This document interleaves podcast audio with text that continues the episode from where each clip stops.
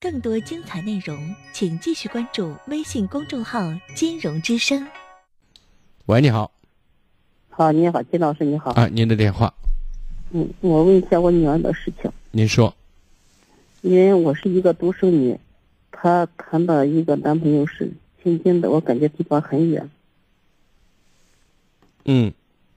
嗯，我感觉很远，我们以后有点不方便。你说？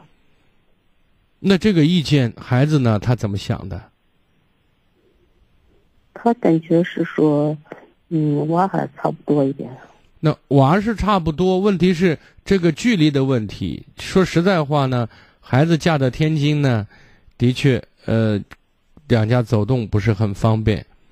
那么在这个问题上，我们还是要多慎重一些。谈了多久了？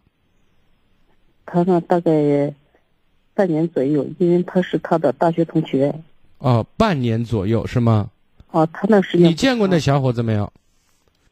没有，就是说他呃想谈，因为是啥呢？我有这个事情，我比较纠结。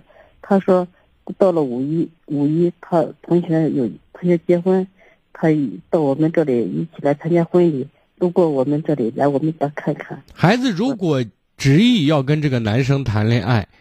那么，在这个问题上，父母能做的事情就是尽可能的帮孩子全面了解这个孩子，知道吗？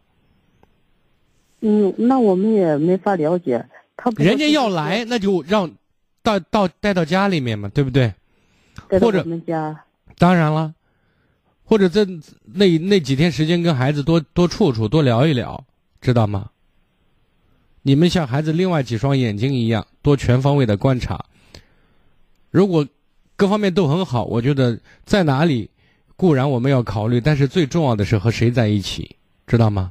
在你家门口找一个不好的男生，今天打，明天骂，后天离婚，你说近有什么好，对吧？当然，我我我不否认您刚才说的，孩子在就近跟家人在一起，照应也好，或者说给孩子安全支持也好，都都是不错的，但是也有特例。那么一定要二选一的话，我们尽可能的把重心放在人上。好吗？嗯，好的。好，再见。嗯。更多精彩内容，请继续关注微信公众号“金融之声”。